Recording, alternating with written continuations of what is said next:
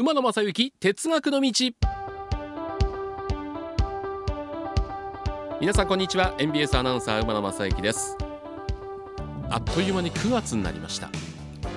ただまだまだ残暑が続きそう。汗だくの日々が続きそうだなというふうに思っておりますが。あのー、かつてはですね、えー、春と秋にダイヤ改正というのがあったんですが最近もう秋のダイヤ改正ってほとんどなくて、大体3月のダイヤ改正ということで、えー、あまり鉄道ファンがワクワクする秋ではなくなってきたかなというふうに思うんですけども。いやいやそんなことはない。秋はですね行楽の季節ですからイコール臨時列車の季節なんですよね、えー、臨時列車楽しみなのは普段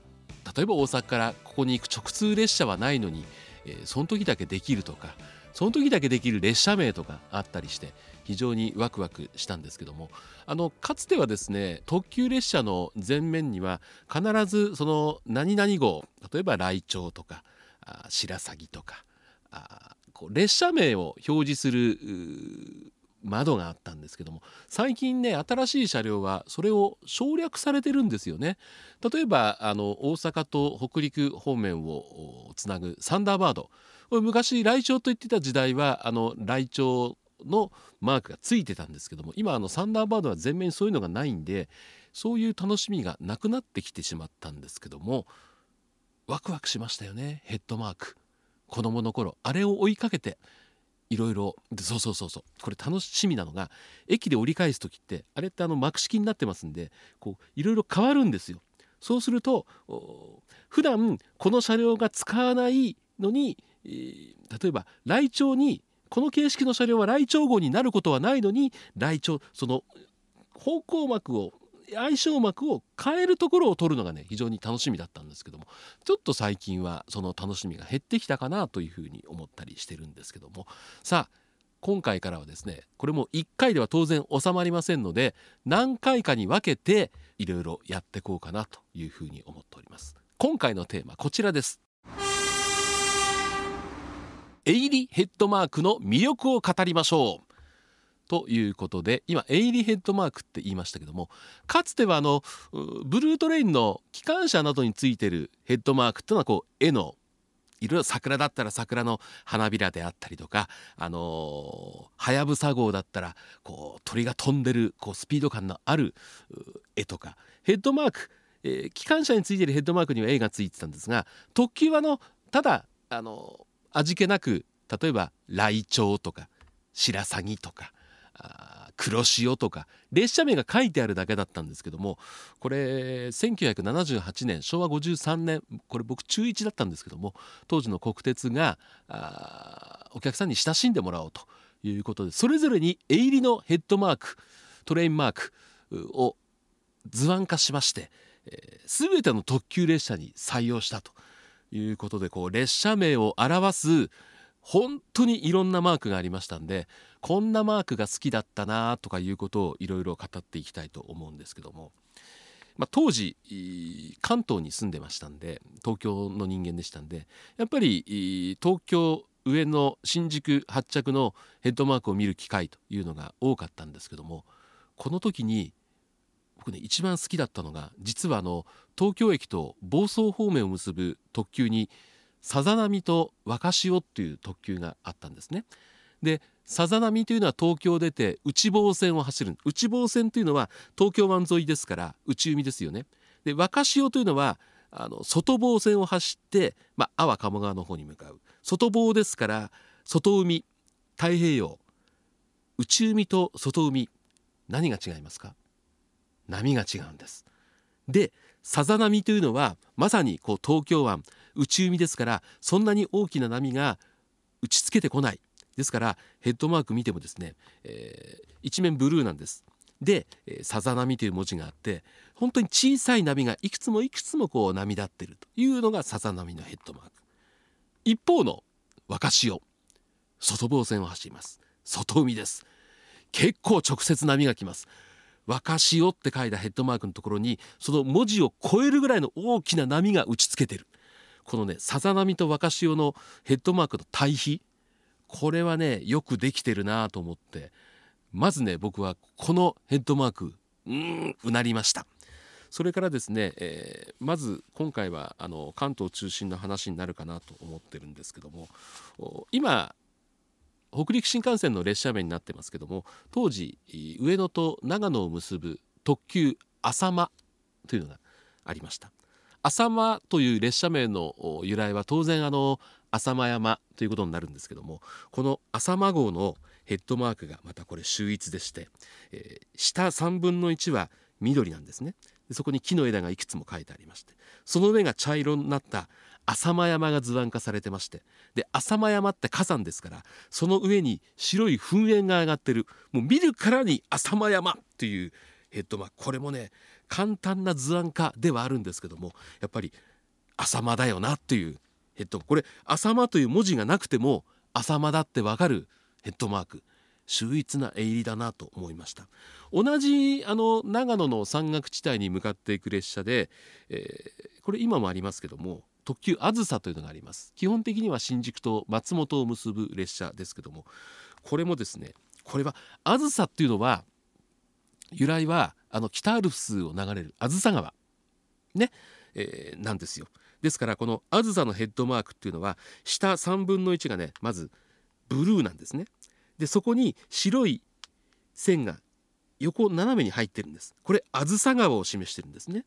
でそこの上に黄色い文字で「あずさ」と書いてあってそのバックが緑の山々なんです。で緑の山々の上が雪をかぶってるんです。これだから北アルプスとか中央アルプス冬雪をかぶってるあずさ号。これもねあずさがなくても分かります。というヘッドマークでした。それから東京と伊豆急下田を今の踊り子号というのが走ってますけどもその前はあのこの東京と伊豆急下田の間の列車って特急天城と急行伊豆に分かれてたんですね。これが統合されて、えー、踊り子になったんですけども。天城もですねこれ天城山の辺りの緑の山々。あのこれは例えば浅間山の噴煙もないし、えー、北アルプスの雪もかぶってない一面緑の天城山。そして下にはね葉っぱがねいくつかこれで、ね、僕ねわさびだと思うんですよ。多分。結構ねこれ凝ってるなと思ってこの天城のヘッドマークも好きでした。で天城が、まあ、特急天城と急行伊豆が統合されて、えー、踊り子という特急に変わるんですけども踊り子のヘッドマークがこれ本当に分かりやすい。踊り子ってはもう伊豆の踊り子ですよね、えー、もう踊り子さんの横顔非常に単純なんですけども踊り子さんの横顔がああしらわれてるというヘッドマークになったということですよね。それからあのかつては今これ統合されてるのかな？うん。かつてはあのあずさが新宿松本間それから、えー、停車駅が若干多くて新宿と甲府の間を結ぶ海事海っていうのはあの海の国の海ですよね。海事という特急もあったんですけどもこれがまたですね非常にこれ海ですからあの八ヶ岳あ違うな。あまあちょっと雪をかぶった山がありましてその後ろに白い富士山の形ですよね、えー、海事から見る富士山。でこの茶色い山と後ろに富士山の形をした白い山これが真ん中半分で下に対照的に同じような図案になってる。これは多分ね富士五湖富士五湖に反射してる逆さ富士。逆さの山を表してるんじゃないかなという。結構ねこう見ていくと本当にこう凝った。分かりやすいと思う。ただねこう見ていくと今ねディレクターの福井ディレクターから字体が統一されてるんですかっていうのがあったんですけども字体はね似てるんですけども統一ではないんじゃないかなと。ただ浅間と梓は非常に字体が似てる開示はちょっと違うんですよね。うん、だからそう斜めになってるのが多いんです。例えば天城あずさ。若潮さざ波はどうだったかな？ちょっと待ってください。全部ねプリントアウトして持ってきましたんで。さざ波もちょっと斜めですしああこれ字体がね道具だっていうのはあの次回のちょっと課題として、えー、置いとこうかなと。ごめんなさい、えー、ただ例えば東京と上野と秋田だったかな結ぶ稲穂という特急もあったんですがこれはですね、えー、あぜ道があってその真ん中に田んぼの緑があってで稲穂が神戸を垂れているというこれもねものすごく分かりやすいヘッドマークだなというふうに思ってました。あの分かりやすいなって簡単に言ってるのこれ考える方は結構大変で、えー、やっぱり図案化してあまり細かくなってもしょうがないですし例えば青函トンネルを使ってですね青森と函館を結ぶ快速海峡というのがあったんですけどもこの海峡のヘッドマークは丸いヘッドマークの両サイドに陸地があるんですね。で真ん中に海があるこれあの津軽海峡を表してる非常になんだろうシンプルだけどあ海峡だなっていうのが分かりやすいなというふうに思います。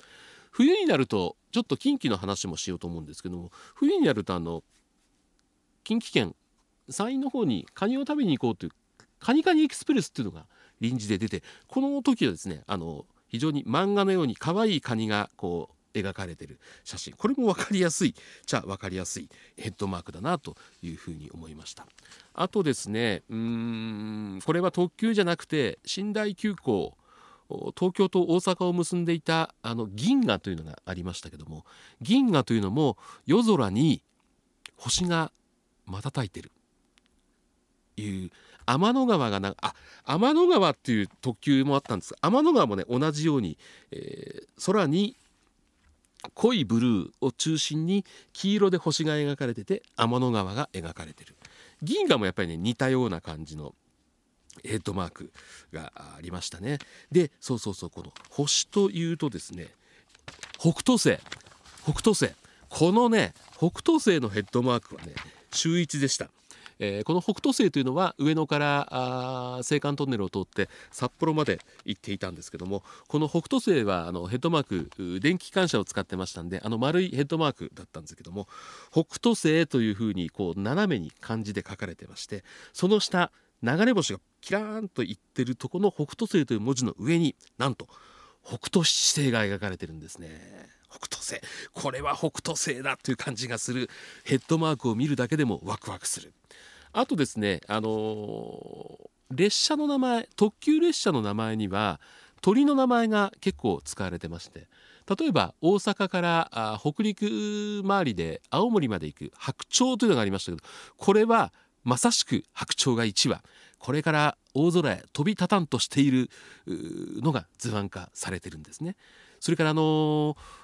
上野から青森まで常磐線経由で、え、走っていた寝台特急白鶴というのもあったんですけどもこれはですね、えー、さっきの白鳥が飛び立たんとしてる図案家だと言いましたけど白鶴はまさにもう飛んでいるスピード感のあるこの白鶴が夜空を飛んでいるというヘッドマーク。白鶴を紹介したらこれも紹介しなきゃいけない夕鶴ですね、えーごめんなさい。白鶴は東北線経由でした。で夕鶴が常磐線経由。夕鶴はこれ寝台特急列車と寝台電車と両方ありましたんで、えー、機関車につけるヘッドマークはまん丸。これ夕鶴ですからこう夕闇時に飛ぶ鶴。だから図案化されたヘッドマークの下地の色はオレンジなんです。そこに白鶴よりもちょっと羽を高く上げた鶴が飛んでいる。これがユーズルただヘッドマークは丸なんで高さがあるんで羽を高く広げられたんですけども、えー、寝台特急当時581系583系が使われてたんですがこれの相性膜とは横に長いんですよ。だからユーズルが高く羽を上げられない高さがないんで、えー、電車特急のユーズルは白鶴に似た感じのちょっとこう羽をですね横に後ろに広げて飛んでいると。いう図案化がされておりました。あ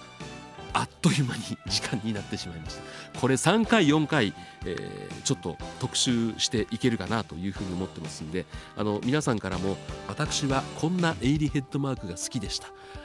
特にえ臨時電車でこんなのがありましたというのがありましたらですねお写真とともに送っていただけたらと思っております。このヘッドマークは盛り上がるぞ。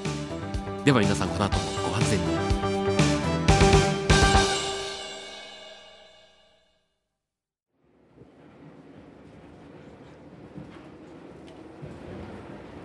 皆様本日は馬鉄にご乗車いただきまして誠にありがとうございます。次は終点茶屋町茶屋町でございます。どなた様もお忘れ物なきようにご準備お願いいたします。馬鉄またのご乗車お待ちしております。